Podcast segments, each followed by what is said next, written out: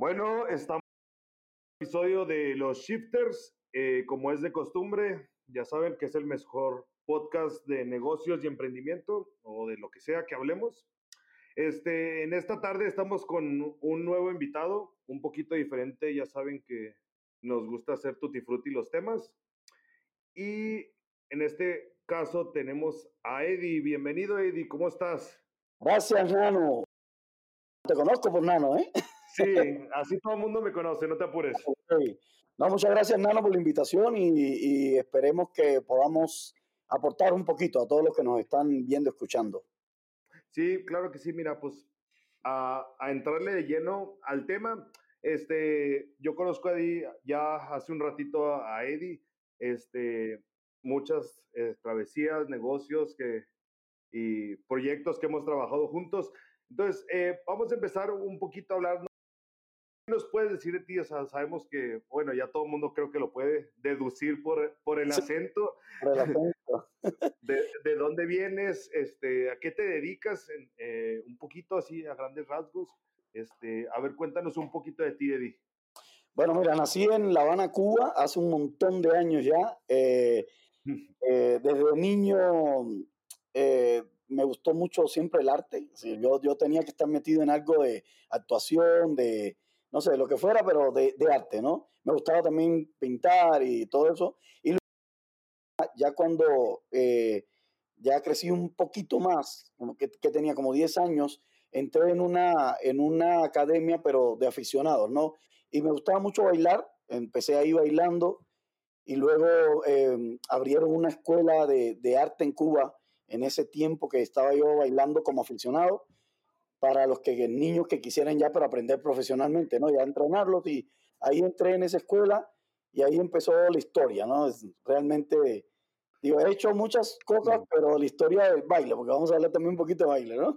Sí, es, que es, es bien curioso, digo, porque todo el mundo, a ver, desmiénteme esto, todo el mundo dice que los cubanos eh, nacen bailando casi, entonces, y traen el, ahora sí que el azúcar, como, como diría. En la sangre. Fíjate, no, ¿eh? Fíjate, Nano, que no. Eh, me he encontrado muchísimos cubanos que no saben bailar. Ok, ok, espérame, dicen ellos que bailan, pero ya cuando lo ves dicen, no, no, espérame, tú no bailas. Tú la, mayoría sí, sí tira sus pasillos. Mira, qué, qué chida. Este, ¿Cómo fue ese proceso? O sea, primero, sabemos que vienes de un crecimiento de, o sea, cercano a las artes. ¿Esta influencia del arte viene por tus papás o simplemente, ah, mira, así me gusta el arte? Bueno, que es, sería... No, sí, un tío, un tío eh, fue el que, eh, viéndolo a él, él, él era aficionado igual, o sea, no era profesional, pero era muy bueno eh, haciendo, em, se llaman ruedas de casino.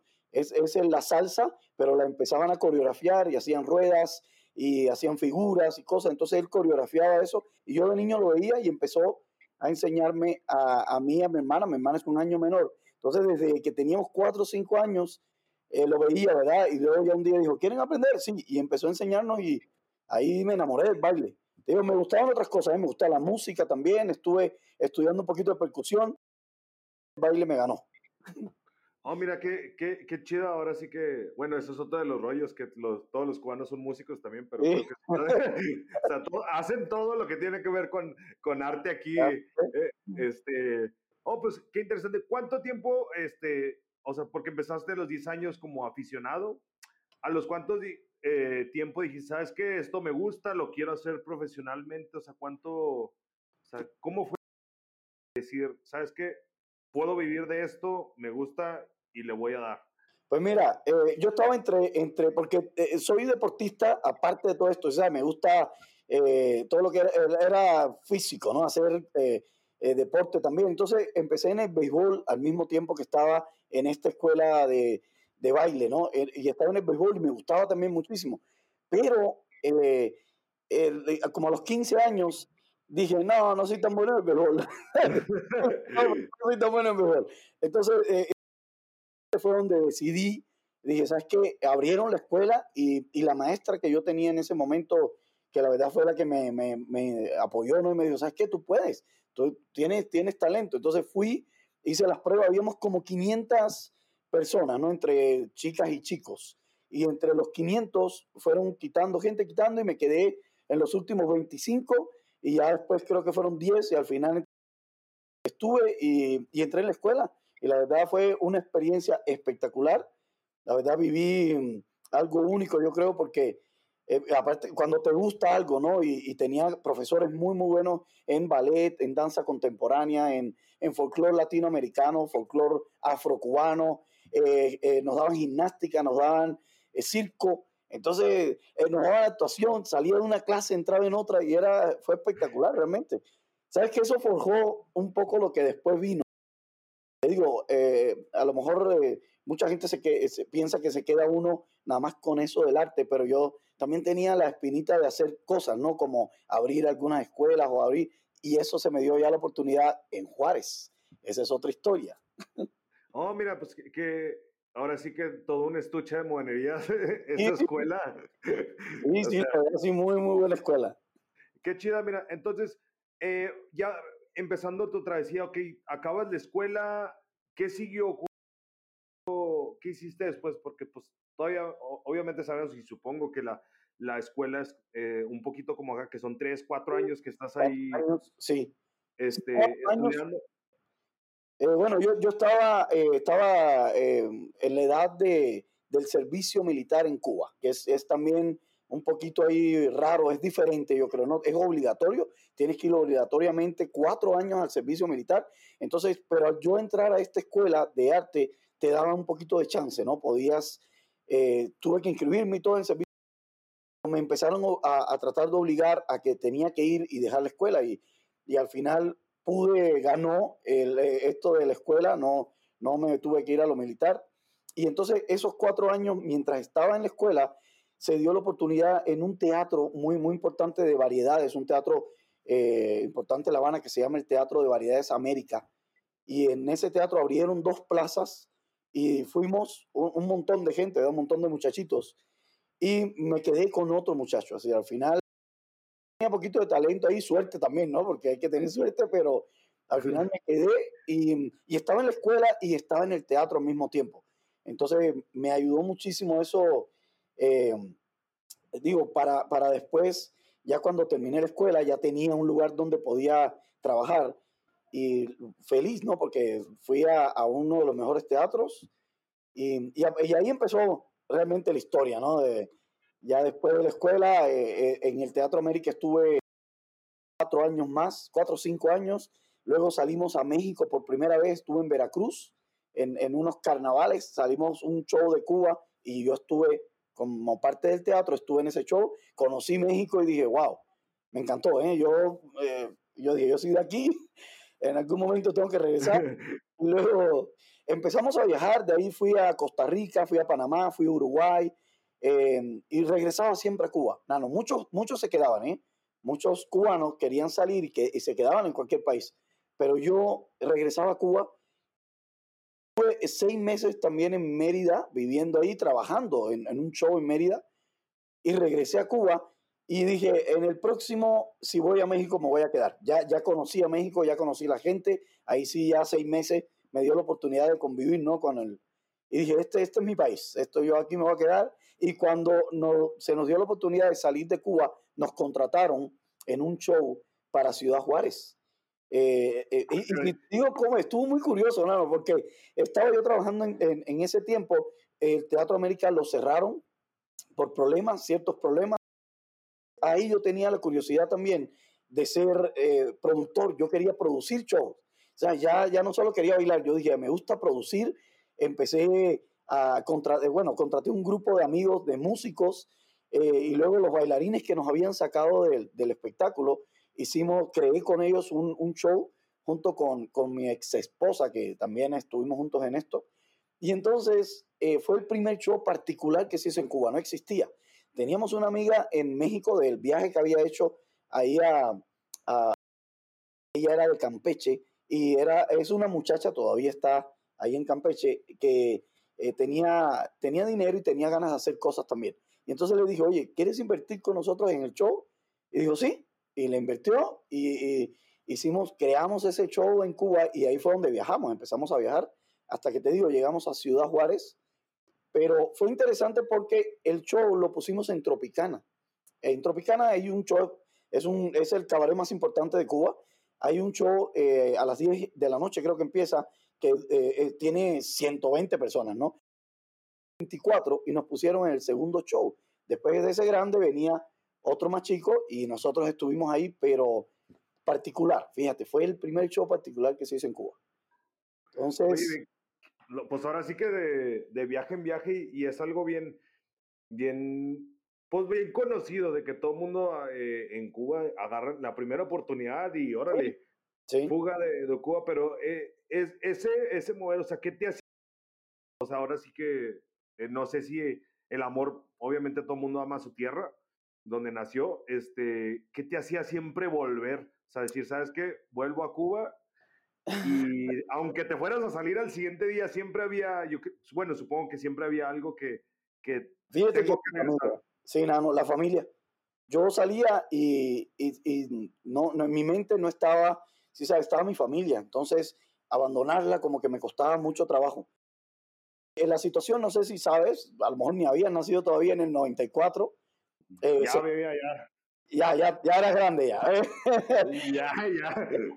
En el 94, hermano, se cae el campo socialista, se caen los rusos, se cae la, Unión Soviética y todo eso que mantenían a Cuba. Entonces, eh, yo estaba en Cuba en ese, en ese año, en el 94, y fue la, la, peor época. Bueno, ahora Cuba actualmente también está igual o peor, ¿eh? No, creo que actualmente está peor. No sé si ha visto las últimas noticias de todo lo que ha pasado en Cuba. Entonces, en el 94 hubo una crisis impresionante. Yo estaba ahí en Cuba, pero ya teníamos prácticamente el viaje para Ciudad Juárez y me reuní con la familia y le dije, ¿saben qué? No voy a regresar más. Yo a Cuba no voy, eh, eh, esa es la idea. Le dije, ¿saben qué? Si no puedo regresar más, no regreso. Me da muchísima pena, pero eh, ya en Cuba no se podía vivir. Y, y, bueno, ahí fue en el año 95, en marzo del 95, salimos de Cuba a Juárez y ahí ya me quedé, ya tomé agua en Juárez y me quedé, ¿eh? Dice que si tomas agua. Déjate aquí, digo, y, y, es curioso, o sea, y, y lo, lo, interesante es que digas, o sea, viviste en Mérida, anduviste en Campeche, pues en medio, medio México, ¿y cómo terminaste? ¿Y cómo terminaste en Juárez? O sea, no, fue la oportunidad, se dio la oportunidad. Y te digo que es curioso, te estaba comentando, porque sabes, la persona que nos vio en Cuba, eh, eh, y que yo no sabía quién era, lógicamente. Ya después dije, ah, mira, mira quién es este cuate, ¿no? La persona que nos vio Cuba, que, que no era él realmente el empresario, iba con otro, iba con otro que es José Luis decidísimo porque él fue a Cuba y nos vio y no fue el que nos contrató y el que nos trajo fue el señor don Jorge Carrión, muy conocido empresario en Ciudad Juárez, que en paz descanse tenía dueños de camiones, de, de muchísimos camiones y de, de, otros negocios en Ciudad Juárez, pero el que iba con él es el que ahora es el, eh, digo, el que era el, el, gobernador de Chihuahua, este, ¿cómo se llama? Eh, el que acaba de salir, de gobernador de Chihuahua. César Duarte. No, no, no, no, ¿cómo César Duarte? Corral. Corral. Javier Corral iba con... Y fueron creo que de vacaciones o algo así. Y, y, ahí conocimos a Javier Corral y después, claro, yo, yo no sabía que él era político y que estaba metido en todo eso de la política. Y ya, bueno, hasta que ahora veo que fue el, el, el, el que el gobernador, ¿no? El que acaba de salir. Sí. Entonces, digo curioso porque eh, vinimos a Ciudad Juárez, con, nos trajo el señor Don Jorge Carrión, nos puso ahí en, en un lugar que tenía municipio libre y reforma. Creo que la zona no era la mejor, eh, porque, digo, en aquel, en, en aquel, Electric Cube era el que estaba y había que, el Vértigo, y eran como que lugares muy emblemáticos, ¿no? Y, el Sangors, creo, Sambors. ¿Cómo se llamaba? era una, un centro de, de eventos. creo que era, Sangors. Sí. No sé si te acuerdas. Entonces, pero él nos trajo ahí, tenía ese negocio, era un restaurante, eh, se llamaba Angus, y nos puso, pero no pegó, no pegó porque la gente no quería esa zona. Entonces eh, empezó otro, otro peregrinar. Tuvimos que irnos a Monterrey, nos contrataron en Monterrey. Una historia, ¿no? Hasta que volvimos a regresar tres meses después a Ciudad Juárez y aquí sí ya eh, fue donde renacimos, ¿no? Renacimos en Ciudad Juárez. Oye, qué, qué, qué curioso, o sea, cómo es que ahora sí que como pelotita, como pelotita. A, a, todos lados. Y este proceso, o sea, que, que empezaste de que sabes que, de, ahora sí como dices, de peregrinaje, de estar de ciudad en ciudad, ¿en todos lados ya traías tu mismo equipo o fuiste incorporando gente a, al equipo? ¿Son los mismos que te trajiste ya de...? Sí, éramos los mismos que vinimos de Cuba, eso nos fuimos de Juárez para Monterrey, pero en Monterrey nos dividimos. Ya ahí en Monterrey empezamos a tener problemas, eh, eh, eh, ya la gente, muchos dijeron, ¿sabes qué? Nos vamos a quedar a vivir aquí en Monterrey. Otros, yo a mí me gustó Ciudad Juárez, conocí gente que la verdad muy, muy chévere, que nos apoyó muchísimo. Vamos a Ciudad Juárez. Entonces nos dividimos. Los músicos se quedaron en Monterrey, los bailarines y cantantes vinimos a Ciudad Juárez y te digo, empezó el peregrinar porque eh, trabajamos, eh, eh, estuvimos hasta en un lugar que se llama el Down Touch. Ahí creo que mucha gente conoció a las cubanitas, pero era, un, show, que hacíamos, ¿cómo se llama? Y el show estaba bonito, era un show bonito, pero bueno, estábamos en ese lugar, el Touch, que era un, un, lugar para que las chicas bailaran en el tubo y todo eso. Te digo, aprendí mucho, porque ahí estuve con los Kikles, bueno, son empresarios todavía, creo que de Vox ahora. Eh, ajá, eh, eh, Reginaldo Kikle, Héctor Kikle, y, yo siempre lo que me gustaba era aprender de los negocios. Siempre yo miraba qué hacían, cómo le hacen, cómo llenan este lugar, qué publicidad ponen. O sea, siempre me gustó. Entonces, no me preguntes, porque en Cuba no existía nada de eso, pero yo tenía, desde niño yo también preguntaba mucho de, de, me gustaba saber cómo le hacían, ¿no? Y oye, ¿cómo hacen esto? Y por eso te digo, pues vamos a irnos por el negocio. Yo creo que eh, es buena oportunidad siempre que llegas a un lugar, eh, preguntar cómo le hacen o ver, empaparte, ¿no? Si te gustan los negocios. Y a mí me gustaron, siempre me gustaron. Oye, qué, qué chida. Y, y, en este entonces, en este tiempo todavía, eh, ¿tú seguías bailando o ya estabas produciendo ahora sí todo el show como sí, Yo, yo producí el show, pero seguía bailando. Seguía bailando como parte del, eh, eh, éramos en ese tiempo 12 personas. Ahí estábamos y yo producía y luego eh, dije, ¿sabes qué? Hay que poner una academia de baile. Porque en Ciudad Juárez no, no había, no había estos ritmos, no, los ritmos latinos y todo no existía. Entonces dije, hay que poner una academia de baile, pero no teníamos dinero, la verdad, no teníamos dinero. Bueno, teníamos el dinero de lo que ganábamos, pero era para pagar renta, para, ¿sí sabes? para vivir, ¿no? no teníamos dinero para invertir. Entonces dije, ok, vamos a rentar una casa y que, sea, ah, que tenga un espacio abajo para dar clases. Y ahí fue la primera academia que pusimos. Em, bueno, perdón, te, estoy mintiendo totalmente. La primera academia que pusimos, no, la primera no funcionó, no funcionó. Eh, eh, ahí tuvimos un socio eh, y la pusimos en la curva Morfín, que casualmente después el restaurante que tuvimos, que fue el Caribbean Queen, mucha gente yo creo a lo mejor conocen que se va a jugar esto Caribbean Queen.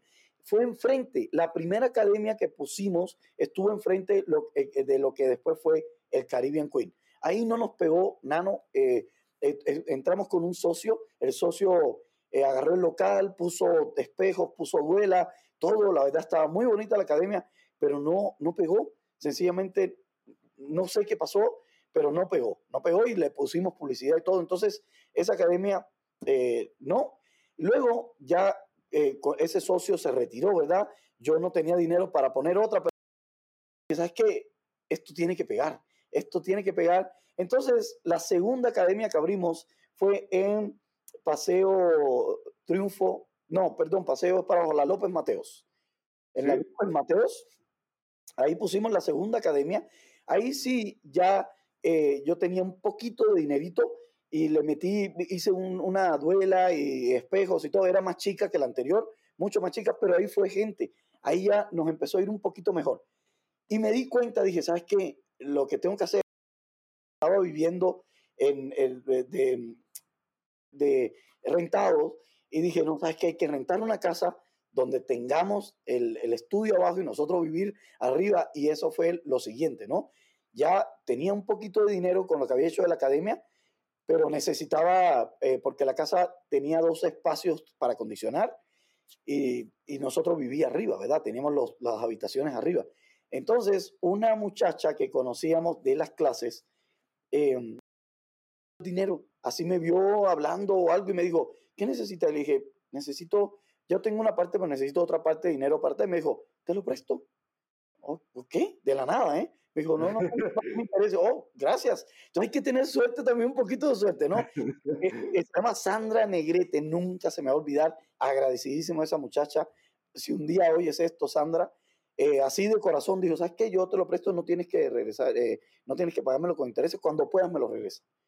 Y, y, y hicimos esa academia en donde estaba, siempre se me olvida el nombre de la calle, mira que estuvimos años ahí, eh, donde estaba la Trebly en la avenida de la Raza, esa, esa calle de la Trebly. La Gómez, la Gómez Morín. Gómez, la Raza. Sí, ajá. No, Gómez Morín. La, eh, No, perdón, la Raza. Que se sí, la Raza.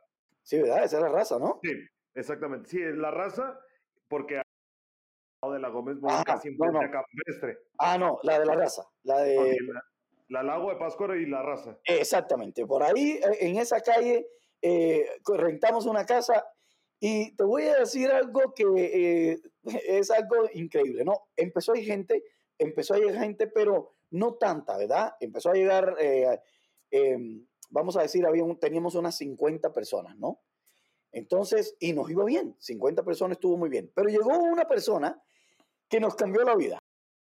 Eh, la nena calzada, si algún día oyen hablar de la nena calzada, él realmente es alguien impresionante. Ciudad Juárez conoce a todos Juárez, esa nena.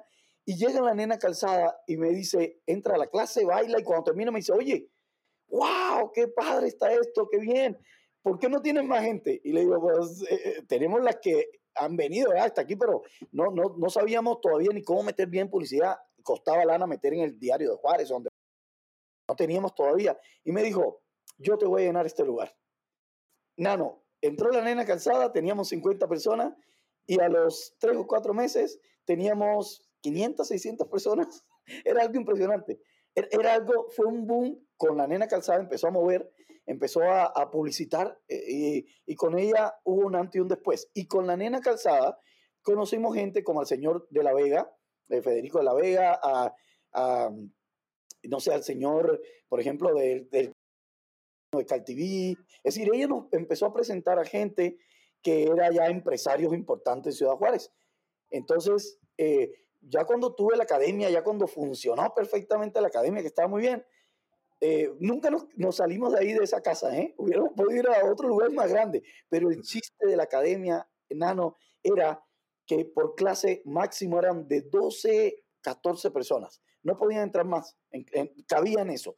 Entonces, tenía listas de espera y la gente en lista de espera para poder tomar clase, no conmigo, más cubanos que habíamos, de los que habíamos venido de Cuba. Entonces, al final éramos cinco o seis maestros, con, con, prácticamente lleno todo el día, ¿sí sabes? Y gente bailando sí. todo el día. Entonces, el chiste de eso fue que era exclusivo, era muy exclusivo y tenías que ir ahí con nosotros y hacer una lista de espera y a ver cuándo te tocaba si alguien te salía. Entonces, eso nos ayudó muchísimo, muchísimo. Oye, pues qué padre, porque la, y lo, lo, suave es que, o sea, cómo fue paso a paso, paso a paso, y las personas correctas que fueron a, ahora sí que llegando sí. para que todo diera. Y, y, lo que está bien interesante es que, eh, bueno, de cierta manera no, nos ha tocado mucho, sobre todo en los negocios, de que ya cada quien este, corta para su rancho después de que algo fracasa, pero en este caso siguieron todos ustedes y la misma gente que tú traías de los mismos sí. cubanos, pues fueron ustedes ahora sí, sabes que acomodando todas las horas, este, sí. pues ahora sí que ayudándose a todos y esto es algo que pues tiene mucho que ver sobre todo de la gente que estuvo al principio contigo y, y, y con la que estás. Entonces, está, está bien chida esta parte y, y sobre todo, todo esto, lo, lo, que empezaste a hacer, obviamente yo creo que ya después de ahí agarraste el colmillo de cómo empezar a publicitarte tú, sí. mismo. Sí, ahí sí. Cuando en el, en el punto este ya que estaba hasta reventar la ¿qué fue de ahí que siguió? O sea, porque ya, ya después, digo, yo, yo llego en otra parte de la historia. Ya sé, ya sé. bueno, bien consolidado todo. Ya sé. bueno, fíjate, ya cuando eh, eh, teníamos esa, esa, cantidad de personas, que eh, dijimos, oye, wow, ya tenemos 500 personas o un poquito más, ¿no? Dije, oye, eh, eh, vamos a hacer el festival de la academia, un festival donde cada grupo... Sí, sabes, esa fue una idea espectacular. Vamos a hacer un festival de la academia donde cada quien baile algo. Y teníamos una señora, Ruiz Oyoki, de apellido Ruiz Oyoki, que era, o sigue siendo, creo que sí, la dueña de, de, mm, de, una, eh, como un eh, eh, una plaza de toros, ¿cómo se llama el lugar? Una placita de toros que tenía en su, en su, en su casa, dentro de su casa.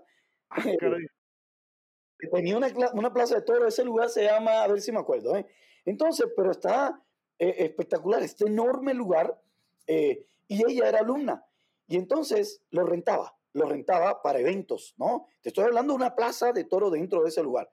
Entonces eh, queda eh, yendo para Waterfield o algo así, ¿no? Esa zona para allá. Em, ¿No es la eh, Hacienda de las Palomas? Sí, creo que se llama la Hacienda de las Palomas, ¿no? Creo que sí. Entonces, ella dijo, ¿saben qué? Se los presto. Es decir, la dueña de, teníamos mucha gente con muchos negocios, ¿no? Entonces la, la estaba Carta Blanca, estaba la, tomaba clases con nosotros Em, ¿cómo se llama? De la Vega, Alejandra de la Vega iba a tomar clase y todo. Entonces, ¿saben qué? Pues nosotros le ponemos la bebida. Eh, el otro, eh, por ejemplo, la de un restaurante de comida china, no me acuerdo cómo se llama ahora, uno de los, de, estaba el Shangri-La y estaba este. Nosotros le ponemos comida. ¿Sabes? Cada quien puso, pero gratis, es decir, cada quien aportó. Eh, y, y, así, así hicimos el primer evento y metimos mil, y tantas personas en ese lugar. Entonces, lógicamente, se cobró una, una por, por entrar al lugar se cobró y luego con ese dinero pues ya compramos, eh, eh, bueno, todo el vestuario que se hizo y cosas, ¿no? Con ese dinero se compraron cosas, pero nos apoyaron, esos empresarios nos apoyaron. Y ahí dije, cuando terminé, dije, ¿saben qué? Hay que poner un lugar en este, en esta ciudad no hay un lugar para ir a bailar estos ritmos, no hay, hay que ponerlo. Entonces una cosa, Nano, me fue llevando a la otra. ¿Y sabes? Eh, y curiosísimo porque no es que yo estaba pensando en hacerlo, sino que cuando terminé, y cuando terminamos, le digo yo a, mi ex esposa, le digo, ¿sabes qué? Lo siguiente es abrir un lugar. ¿Estás loco? ¿Cómo un lugar? Le dije, ¿un lugar? No hay. La gente ya, la gente, esto funciona, hay que, y hay que traer un grupo en vivo. Hay que. ¿Y de dónde vamos a sacar un grupo? No sé. Pero, y ahí empezó la idea de poner un lugar. Te estoy hablando año 99, 98, 99, que hicimos fue el, boom de la academia. Eh, y entonces eh, eh, viene la siguiente etapa, que fue buscar cómo poner un lugar sin dinero. Eso estuvo gracioso porque estamos hablando de, de, para poner cualquier cosita en una lana, ¿eh? Cualquier cosita. Exactamente. Entonces, pues yo empecé, lo primero que hice, Nano, fue hacer, yo no sabía ni de qué se trataba, estamos hablando de que no había internet todavía sofisticado, no había nada, estamos en pañales todavía, y yo lo que empecé a escribir todas las ideas que tenía. Ok, ¿qué es lo primero que tengo que hacer? ¿Qué es lo segundo que tengo que hacer? Así me iba. Todo escrito, nada de computadora, ¿eh? todo en la mano, todo en la mano y tenía miles de hojas, miles de hojas pero yo sabía, ok, este, esto es para el mobiliario, ¿no? ¿Qué tipo de mobiliario quiero? Y esto es para... Y yo todo lo escribía y, y así crear sin saberlo. Yo nunca supe que era un plan de negocio. Yo escribí, yo, no sabía que era un plan de negocio. Y, y, estaba haciendo un plan de negocio sin haber sabido ni qué era eso ni nada, ¿no?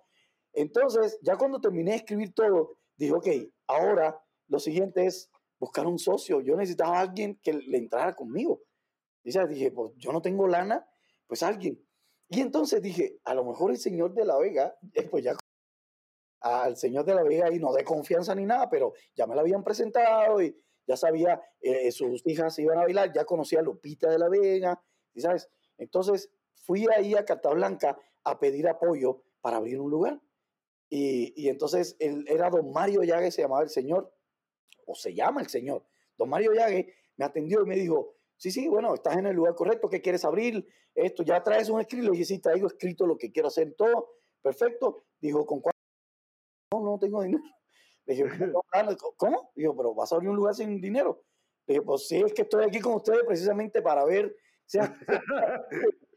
Entonces, en eso, hijo, la, la vida es, sí sabes, entra el señor de la Vega, nunca parece que estaba en la ciudad o X, se asoma y le, le dice algo a, a, este señor, viene a decir algo al señor, y yo lo veo digo, hola, ¿cómo está? ¿Qué tal? Le digo, le él, es eh, un cubano que está, ah, sí, ¿qué así? ¿Y qué haces aquí? Le dije, tengo una idea. Y sí, y ya estás hablando con él, sí, perfecto. Y dice, don Mario le dijo, sí, tiene una idea, pero no tiene lana. ¿Y, ¿Y, cómo piensa hacerla? Le dije, pues con ustedes. Dijo, no, no, nosotros, dijo, ¿usted piensa que somos Santo Claus o qué? Dijo, nunca se me va a olvidar esas palabras. Dije, no, yo, yo, sé que no son Santo Claus, pero, dije, pero sé que son empresarios y, y, esto es una buena idea y pienso que me pueden apoyar. Y el, y el señor de la Vega vio al, a, don Mario allá, me, me emocionó todavía y le dijo, pues apoya, a ver qué sale. Y ahí empezó la historia de poner un lugar, yo no tenía socio todavía. Yo fui y dije, a lo mejor estos pueden ser mis socios, ¿verdad? Y entonces don Mario me dijo, miren, lo que te podemos apoyar es en esto, en esto, en esto, en esto y en esto. Dijo, pero tienes que conseguir lana en esto, en esto y en esto. Nosotros en, estas cosas no, pero por ejemplo, el permiso de carta blanca que te costaba 35 mil, 40 mil dólares, nosotros lo ponemos. El anuncio afuera, ya sabes, un anuncio lo mínimo que te cuesta 5 mil dólares, nosotros lo ponemos. Eh, y así, un montón de cosas, ¿no? De que, de que ellos te podían apoyar. Y, y lo otro, dije, bueno, entonces, para la renta del local, para esto, ahí sí me voy a buscar ya un socio, pero sabiendo que tenía el apoyo de, de ¿no? En, en, en esa época. Entonces, eh, ahí empezó la otra historia, abrir un lugar nano. no, pero, o sea, este, está bien chido y bien interesante y sobre todo para la mayoría de los que nos escuchan, este, los temas de que ahora sí que siempre, siempre vas a tener a alguien que conoce, que conoce a alguien, o de cierta manera interacción que has tenido con alguien, cómo puede influenciar en el futuro tus posibles relaciones y... Sí, a ti mismo. Y, ajá, y a ti mismo beneficiarte siempre y cuando a veces de que sabes que tú le haces a lo mejor a alguien hasta sonreírle, decirle, sabes que, que, que, te vaya bien, no, no importa cómo todo esto te puede llegar a influenciar en un momento donde se puede ver de necesidad, si quieres, sí. por haber, sabes que este me, me alivianó, o lo que sea, bien, sí. bien, bien simple en este caso, la forma en que, en que te vieron, ya, ya sabemos que las clases, la, la alegría o la disposición con la que ustedes lo, transmiten todo lo que prácticamente ya traían dentro, cómo se fue conectando y conectando y conectando. Y aquí va una de las preguntas. La, la, idea, y yo sé que el cambio es bien drástico entre tener una academia y poner un lugar para que la gente... Mucho, mucho, mucho. Entonces, ¿cómo fue ese? Yo sé que una cosa llevó a la otra y ya ¿Seguiste todavía con la academia mientras estabas ahora sí que persiguiendo el segundo sueño de tener, sí. a lo mejor el segundo proyecto de tener una academia? O sea, ¿cómo fue? ¿Qué tanto influenció tener dos proyectos así? Bueno, sobre todo de gigantes ya, porque sí. ya la academia ya no, era un... La academia, siempre la mantuvimos. Y, y, y, fíjate, hay algo, Nano, que, que la gente, eh, eh, si te gusta ir con alguien, si te gusta un, alguien cómo te corta el, el cabello, Dicen, no, me espero. ¿Sí saben? Me espero porque este es el que sabe cómo eh, me va a cortar el cabello. ¿no? Así de sencillo, ¿no? Va y dice, no, no, me, no, no, yo vengo mañana. Y eso pasa con, con, por ejemplo, en mi caso, con un maestro de baile. Eh, te casas con un maestro de no, es que me gusta cómo baila este. Sí, el, pero el otro baila, sí, pero es que me gusta cómo baila este o cómo hace algo. ¿Sí sabes? Entonces, sí. yo no podía, no pude delegar eso a nadie. Eh, quise hacerlo y me cubrían a veces y la gente protestó no puedo dejarlo, no puedo dejar el, el baile. No, no puedo, de baile. Sí, no podía dejarlo, increíble, ¿no? Pero la suerte eh, que cuando abrimos, ya cuando logramos hacer, ok, conseguí un socio que era, eh, es un doctor, es un doctor que también estoy muy agradecido a, a él, Raúl Peña, el doctor Raúl Peña. Eh, un día estábamos en su casa, él era eh, marido de una de las, de las esposas de una. Y eh, doctor, ¿no? Ya estamos hablando y, y, le digo, oye, traigo una idea y fui a esto, esto y más. Y me dice, ¿qué idea traes? Le digo, de poner un lugar y todo. Y, y estoy buscando un socio por si te enteras de alguien. Yo a todo el mundo le decía, ¿eh? Si se enteran de alguien que quiere, por favor. Y me dice, ¿cuánto te hace falta? Y le dije, no, no tengo idea. Le dije, no, no tengo el número exacto, pero sé que hace falta lana, ¿no? ¿Y cuánto tienes? Le dije, yo en este momento tengo como 15 mil disponibles para hacerlo. E, ese ya de, de, sí, ¿sabes? Lo que me estaba dejando mi trabajo, después de haber traído familia de Cuba, porque empecé a traer gente, mi familia, ¿no? Mamá, papá, hermana.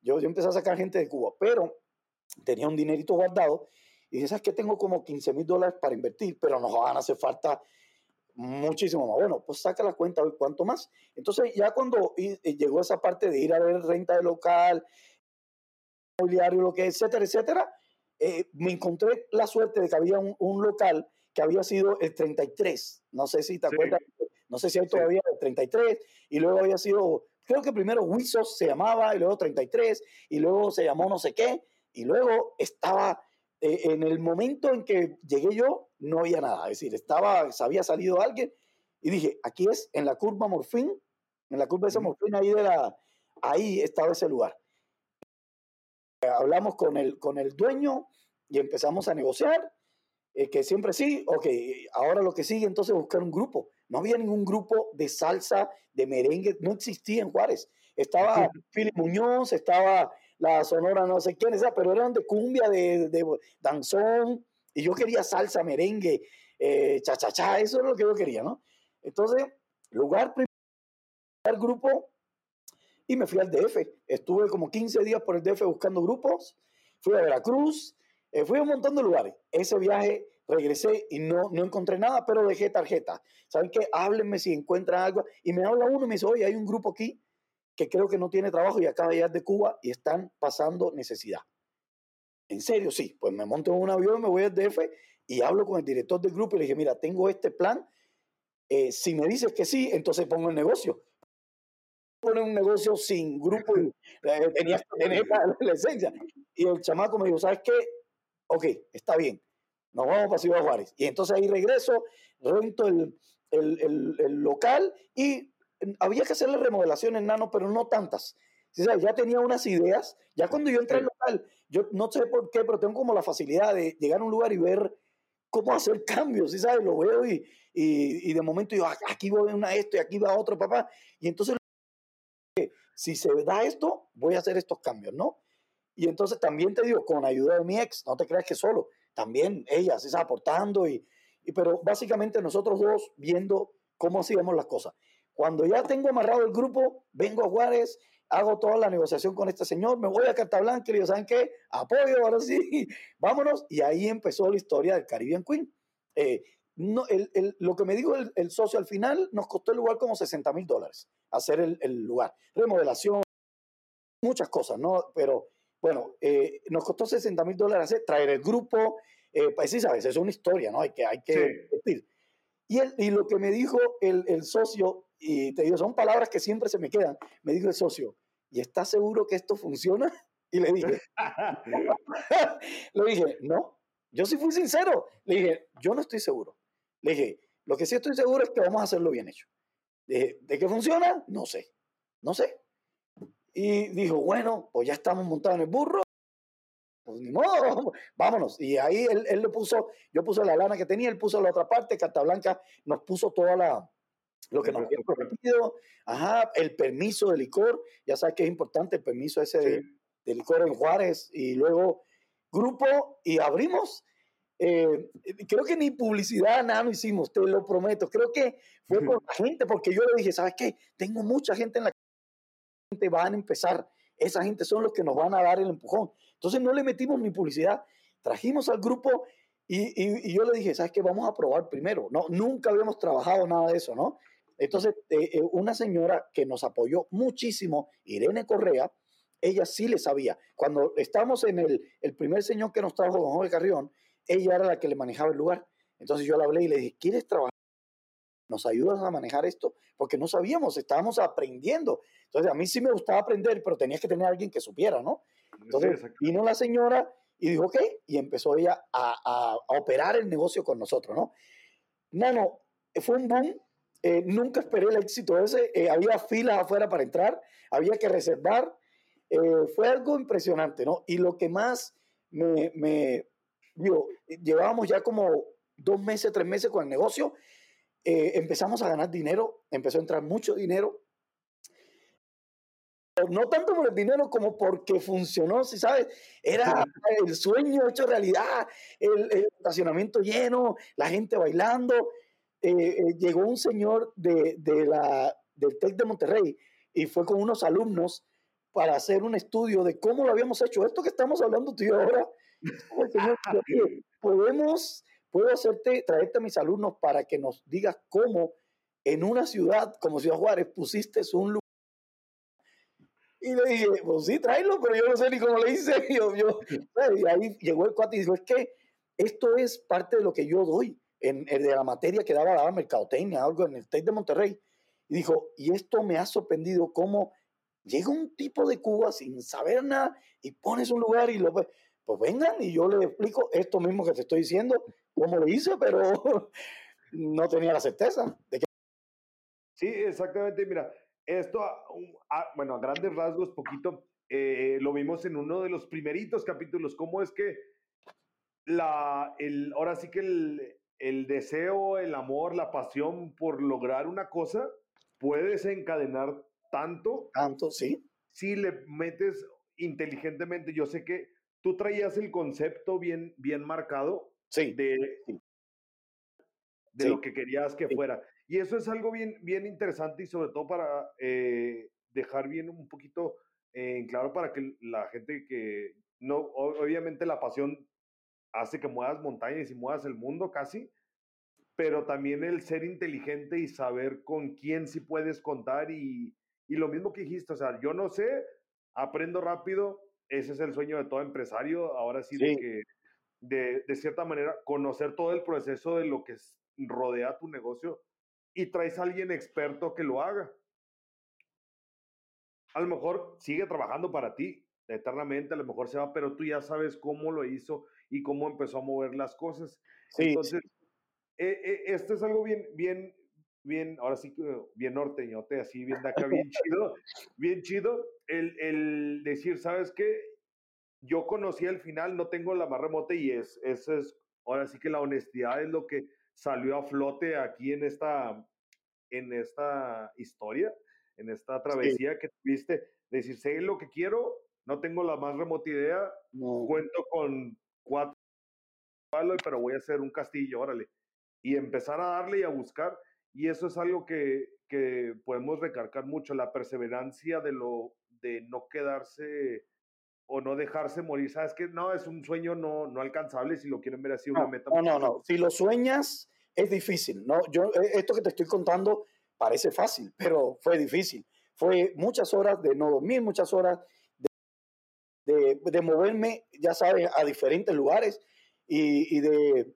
y, pero al final valió la pena, en serio valió la pena. Ya cuando, eh, te digo que nos pasó algo muy interesante, a los tres meses de tener lugar, teníamos, ya estaba entrando dinero, pero era el sueño, wow, todo esto funciona. Y llegó Willy eh, Moya, que en paz descanse. Llegó Willy Moya, se sentó, yo no lo conocía, yo nunca lo había visto ni nada, yo sí había oído que era el dueño de tal lugar, más cual lugar y todo. Llegó y dijo, digo, eh, ah, oye, que quiere hablar el señor Willy Moya con yo no lo había visto, pero sí había oído de él y todo y sabía quién era, ¿no? ya me siento y dice, oye, qué bien, esto está súper, esto, eh, se los compro. Y, oh, se los compro y, y, no, le dije, ¿sabes qué? No. Estábamos socios y la, y, y, la, y la, mi y nos miramos así y dijimos, no, ¿sabes qué? No, no vendemos. Digo, piénsalo, no tienen que decírmelo ahora. Piénsenlo, digamos un precio y se los compro. Y uh, si sabes, después más adelante, nada más adelante, dije, tenía que haber vendido. si sabes, algo que te cuesta 60 y a lo mejor hubieras pedido 200, 250, no sé, si sabes. Y a lo mejor te dice, sí, ahí te van, porque era un buen negocio. Era un buen negocio, ¿no? Pero a lo mejor hubiera sido bueno ya después. Eh, la pregunta que me vas a hacer al final, ¿Y qué hubieras hecho? Yo hubiera vendido. hubiera vendido. Y después abrimos otro, que fue el tumbado. Después del Caribe, el Caribe en Queen, tuvimos problemas con el socio. Empezamos a tener encontronazos. Eso es complicado, es muy complicado las sociedades. Empezamos a, a tener encontronazos Y entonces yo me salí. Dije, ¿sabes qué? Quédate tú con el lugar, dame mi parte de lo que invertí. No quiero ni más ni menos. Lo que invertí, quédate con el lugar, pero yo no firmé ningún contrato ni un nada, yo podía abrir otro. Y dije, ya sé cómo hacerlo. Ya yo sé cómo hacerlo. Y sabes, entonces él se quedó con el lugar, el lugar empezó a venir abajo y abrir cuatro. En, eh, en, por ahí por donde estaba la esfinge, al lado, abrimos tumbado y fue otro boom. ¿Sabes? Pero eh, ah, como ya sabía yo, eh, eh, no sabía el final, pero después dije, uh, hubiera vendido, ¿verdad? Hubiera vendido y hubiera abierto yo otro rápido, pero bueno. No, pero lo chido es que no, no quedas, aunque, y eso es algo, una buena lección ahora sí, ya, como bien dices, ya sabías que, te que hubieras hecho, este, otra historia, el hubiera no existe. Como, bueno, como persona sí, pero pues el hubiera de estos casos no existe. Pero lo que es que eh, la, la, parte interesante y es algo eh, eh, icónico es que, ok, sabes que eso, se acabó el. Ahora sí, cada quien para su rancho, se rompió una taza y no te quedaste ahí, sabes como hay gente que no, yo voy a, hacer, voy a seguir haciendo lo que siempre hago. Y ya sé cómo, vamos, hacemos otro Sí. yo sé que fue menos esfuerzo a lo mejor, bueno, la misma lana a lo mejor y sí, pero...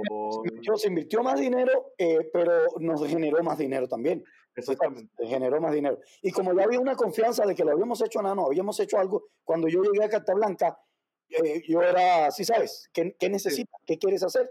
Entonces ya, ya había una confianza de que habíamos hecho algo y había funcionado ahí sí las puertas se abrieron en todos los lados, ¿no? Donde yo llegaba, me decían, ¿qué quieres? Crédito, lo que quieras, ¿sí sabes? Ya, ya tenía abiertas puertas, entonces... Sí, ya tenían un, un, un background ya prácticamente de, de, lo que habías hecho. Y, y, es bien interesante y eso es algo que recalcar. Y tú mismo lo dijiste, es un principio, eh, te digo, eh, en, la, en los cursos de Google nos lo, han, nos lo han enseñado que si tú inviertes un peso y sacas dos pesos y a lo mejor metes dos pesos y sacas cuatro pesos, tú dirías, ok, la lógica es que doble, pues voy a recibir la recompensa más grande. Pero hay veces que con, el, con un 1.20 a lo mejor vas a sacar los tres pesos, o sea, más del doble. y eso es algo que, que sobre todo, es, es un punto que no habíamos tocado en, en alguno de los otros podcasts. El, hay veces que invertir un poquito más vas a poder, no sabes si invirtiendo un poquito más va a despegar más, o como sí, o puede ser si una locura. No, no, eh, eh, eh, bueno, en este caso acuérdate que ya el Caribbean Queen había funcionado. Entonces lo que yo dije es, ya hay un público, ya hay un público cautivo. El lugar ya se, no lo supieron manejar. Cuando nos salimos, el lugar decayó. Entonces yo dije, cuando abra uno, esa gente va a reconocer realmente, sí sabes que... Y entonces, no te creas que tampoco era que queríamos invertir más, es que el, lugar que encontramos, eh, eh, por ejemplo, en el Caribbean Queen, cabían 120 eh, personas y este lugar era de 350 personas, era más grande, había que pagar más dinero, había, sí sabes, el mobiliario tuvo que invertir más en luces, más en audio, pero ya yo lo sabía, ya yo sabía que, que me había funcionado y dije, aquí ahora ya sé cómo va a pegar. Ya me fui a, a, a meter publicidad, por ejemplo, en, la radio, en, en EXA, en el, en, la, en el diario de Juárez. Ya empecé a invertir. Cuando no invertí en el Caribbean Queen, ya que dije, ahora sí lo voy a invertir, y me llegó más gente todavía. ¿Sabes? Más gente entró. No, pues qué chida. Y en este proceso, ¿qué pasó con la academia? Porque yo sé que no la has dejado. La academia seguía. la academia seguía, Nano. ¿Pero seguía donde mismo o ya era otro? Ok, exacto. Ahí lo que hicimos fue cambiarnos entonces de casa ya, eh, pero en casa igual, ¿eh? Pero rentamos una casa más grande, con, con otra, si sabes, diferente en, en, otro lugar. A lo mejor hasta fue un poquito de error. Fue un poquito de error, porque al, de esa zona ya teníamos un público ahí cautivo. No, nos fuimos eh, acá por la, por la plaza esta de toro que estaba, ¿no? Por, por la paseo monumental. la, por la monumental. Ahí pusimos la academia, entonces ya mucha gente que vivía eh, eh, cerca de aquella ya no llegó hasta acá. Y sabes, pero entró otro, entró otro diferente, pero sí empezó, eh, empezó la violencia, una serie de factores que, que empezaron a caer, ¿no? Entonces, bueno, ya no, no es tanta culpa de uno como que también tiene que ver dónde, dónde estás, ¿no? La ciudad, la, entonces, te digo, fue, mm, la academia seguía, eso sí. y, fue donde entramos después que te conocimos, porque yo seguí bailando, ahí yo seguí bailando, y entonces cuando ya vendimos el, el, tumbao, que era la segunda, eh, el segundo lugar que pusimos, ya cuando vendimos dije, ok, me voy a... Yo dije, dije, ahora en vez de hacerlo local, Ciudad Juárez y El Paso, no, no, no, ahora me voy a ir mundial. Voy a tratar de hacer esto grande. Si sabes, salió Zumba en el, en el 2000, creo. Yo estaba haciéndolo antes de Zumba en el 97 y era parecido. Dije, wow, si a esta gente le pegó, pues vamos a hacer algo parecido, ¿no? O, lo que ya sea, pero con un nombre. Con, y ahí entraron tú, Héctor. Eh, eh, eh, ahí estuvo esa es otra historia, Nano. Esa es otra. Vamos a tener otro programa. No, de, de, volada, cuando quieras. De hecho, es bien interesante porque como lo, lo, lo, lo más eh, interesante y ahora sí que puntual, ahora sí en el, punto es cómo fuiste evolucionando de primero, ok, simplemente ser ahora sí partícipe y actor, pero tú ya traes la idea de producir y lo cómo llegaste, ok, te necesitas produciendo eh, todo el, ahora sí, a lo mejor no el, el show sí lo producías, pero todo lo que estaba alrededor. No, pues que lugares allá en el plan de vista de negocios y cómo fuiste evolucionando. Ya llegamos al punto de 2004 por acá, donde dices, ok, ahora cómo llego más grande, o sea, ya no me quiero quedar aquí, ¿cómo lo hago? Y entraste, ahora sí como que bien adelantado a, a la época, porque incluso ahorita que estamos en el mundo digital, eh, como este podcast en este caso, este, de cierta, o sea, la forma de, hacer, de ver esto es, ok, la forma en que me van a ver en todos lados, pues una, el internet todavía no estaba tan chida, pero ahora sí, discos, DVDs, donde ya, ¿cómo, ¿cómo fue ese punto de, y, y de decirte, sabes, que cómo lo voy a transformar a digital, todo esto, esta parte de la academia? Obviamente que si Zumba era el, siquiera es el principal contendiente. Sí, claro. Fue, un boom así total Zumba. ¿Cuál fue la idea? O sea, ok, yo sé que yo puedo hacer eso. Este, cosa, ¿qué pasó si de la nada, así que si sabes qué? O sea, si ellos pueden, yo puedo.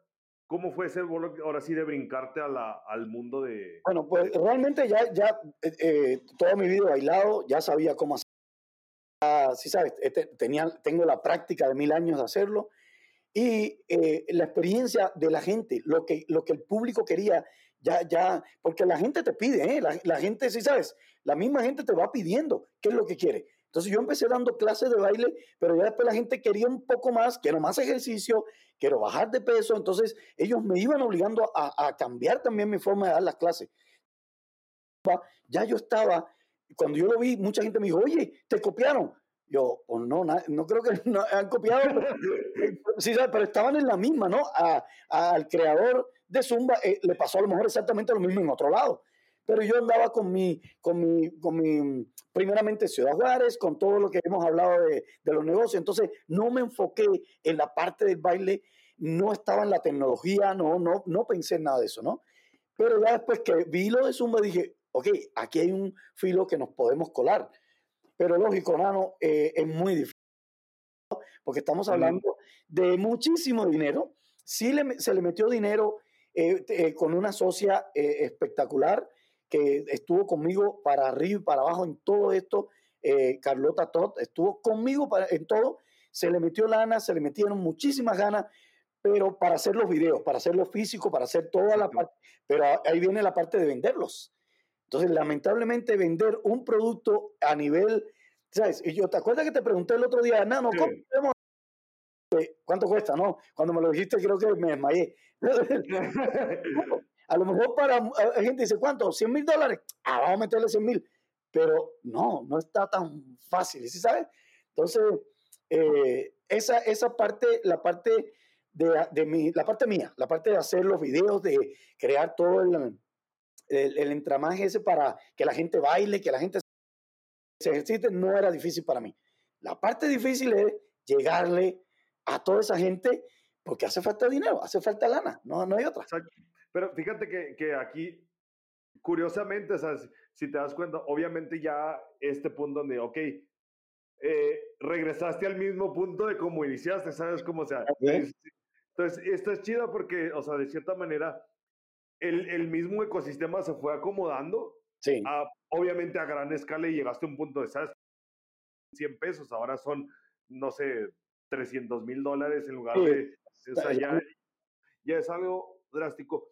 Y ya un poquito para, para ir este, culminando esta, este pequeño podcast, ya tocamos, si quieres, en, en una segunda edición la parte de lo que ya se conoce como timba. Como timba. Eso está interesante, Nano, ¿eh? Eso está interesante. Esa es la, la, la parte, de, eh, ahora sí que eh, para acá. ¿Qué te, aparte de, lo, de, la, de la otra, del qué hubieras hecho si, en, en, si vendías o no, ¿qué te hubiera gustado saber al inicio que ahorita dices que la primera, a lo mejor lo aprendiste hasta la segunda vez, que dices, ¿sabes qué? Si me hubiera, tuve acceso a esto y si lo hubiera aplicado lo hubiera sabido en ese tiempo, yo creo que obviamente a lo mejor estuviera en otro lado. Este, así que digas, ¿sabes qué? Esto es lo, lo más eh, que puedo decir. Ok. Te voy a decir qué es lo que yo de eh, tener tú el control de lo que haces tener tú el control. ¿Sí sabes? Entra en sociedad, lo que tú quieras, pero tú tener el control de lo que vas, de, la idea, de tu sueño, tú contrólalo, tú, tú, ¿sí sabes? Porque yo sabía lo que quería, yo sabía eh, lo, que, lo que, hasta dónde quería llegar. Y claro, hay un socio, hay una socia, lo que sea, pero no tienen la misma visión que yo tengo, ¿sí sabes? Tienen lana, tienen... Ah, pero no están viendo lo que yo estoy viendo, ¿sí sabes? Entonces, eh, a mí me, pasó eso, que cuando te vas en una sociedad al 50-50, cuando tú quieres hacer algo y te dicen no, ya estamos fregados porque, si sabes, yo sé que eso es lo que me va a llevar a mí al éxito y tú me estás frenando aquí. Y, y no, e, esa es una de las cosas, no. Yo al principio hubiera dicho, ¿saben qué? 51, 49, pero yo soy el, eh, eh, que voy a llevar esto hasta donde vamos a ir. yo, yo traigo el timón. Sí, yo soy así. Y entonces sí me pasó, que te digo, una sociedad, no, si tú firmas 50-50, es 50-50. Aunque si yo digo rojo y tú me dices azul, pues ya tenemos un gran problema. O sea, eso, si yo digo, ¿sabes que hay que traer este grupo y ponerlo? Y tú me dices, no, ya tenemos un gran problema. Y el de la visión era yo, el que el, toda la idea, el que no dormía pensando en esto era yo. Y tuve que decir, bueno, pues ni modo, ¿sí sabes? Porque me fui 50-50. Entonces, experiencia, no lo hago. Yo siempre algo, uno más arriba, así es sencillo.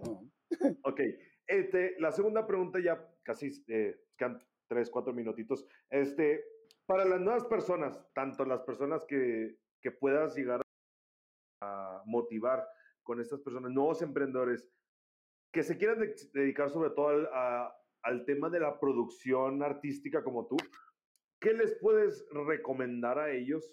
Obviamente, aquí sabemos de que persigue tu sueño, ya creo que quedó muy, sí. de más claro, este, pero dejarles a ellos. En la parte de producción artística.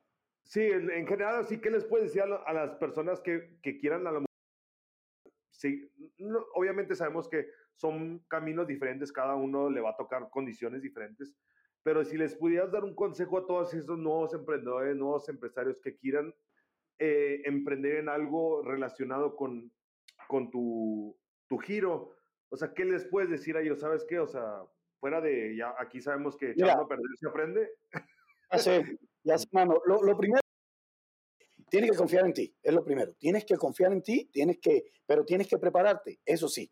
Tiene, eh, yo, yo no sabía pero yo me estaba preparando cuando yo escribía, escribía y escribía y me rompía el cerebro, yo me estaba preparando para lo que iba a hacer.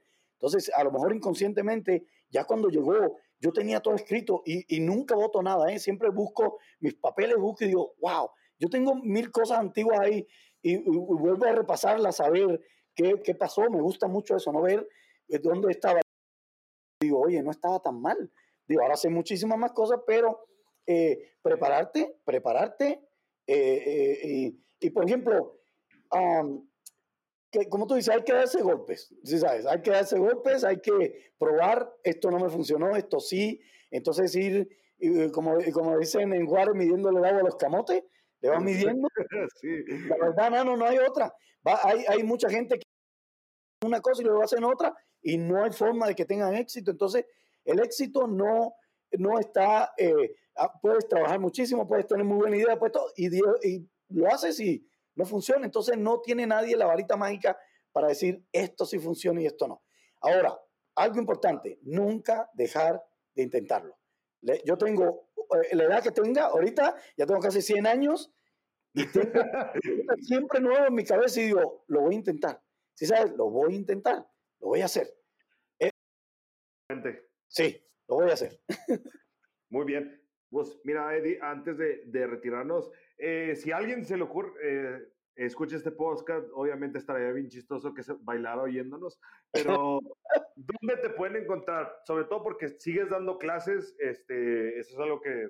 Sí, desde que tengo, una clase en 10 minutos, nano, voy a salir de aquí corriendo, te, te comenté, voy a salir corriendo para la clase Mira, eh, ahora, eh, pero tengo videos también en YouTube. Me pueden encontrar en YouTube como Eddie Timba World.